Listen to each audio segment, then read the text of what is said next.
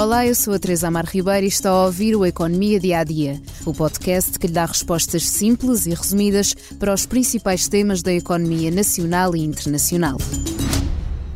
O desemprego voltou a recuar em maio, desta vez para 6,4%. Pelo menos é o que aponta a estimativa do Instituto Nacional de Estatística, e se tal se confirmar, haverá uma pequena redução de 0,1 pontos percentuais quando comparado com abril. Em maio estavam cerca de 338 mil pessoas desempregadas, menos 5,9 mil que em abril. Já as pessoas empregadas aumentaram, ainda que muito ligeiramente. Também esta quinta-feira, o INE divulgou a mais recente síntese de conjuntura, que mostra uma melhoria do nível de confiança dos consumidores em Portugal, mas com uma estabilização do clima económico entre os empresários. Os resultados do emprego são divulgados um dia depois de centenas de manifestações e greves terem exigido aumentos salariais para os trabalhadores em linha com a escalada do custo de vida. Vamos ouvir alguns dos profissionais da grande distribuição no protesto em Vila Nova de Gaia. Estas empresas têm lucros milionários. É escandaloso os, os, resultados do Pingo Doce, da Sonai, do Auchan, do Mini Preço, do Lidl. Estamos a falar das maiores empresas do, do setor do comércio e para os trabalhadores reduz-se em eh, zeros, em muito pouco valor acrescentado ao, traba ao trabalho que é feito por eles. Eu tenho mais de 30 anos de casa. Neste momento, o meu ordenado base são 780. Eu estou a trabalhar há cerca de 16 anos na, na empresa e ganho 55 euros a mais que o salário mínimo nacional.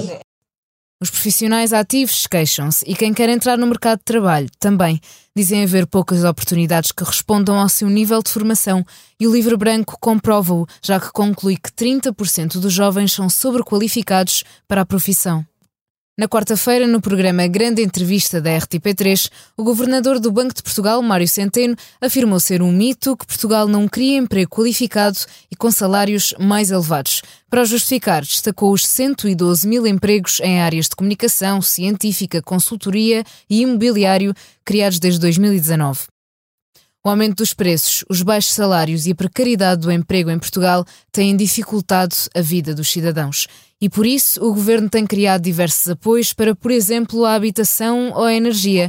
Mas Christine Lagarde, a presidente do Banco Central Europeu, pediu para os governos do euro acabarem com os apoios para responder ao impacto negativo do surto inflacionista nas empresas e nas famílias já em 2023 e afirmou ainda que vai manter a trajetória de subida dos juros.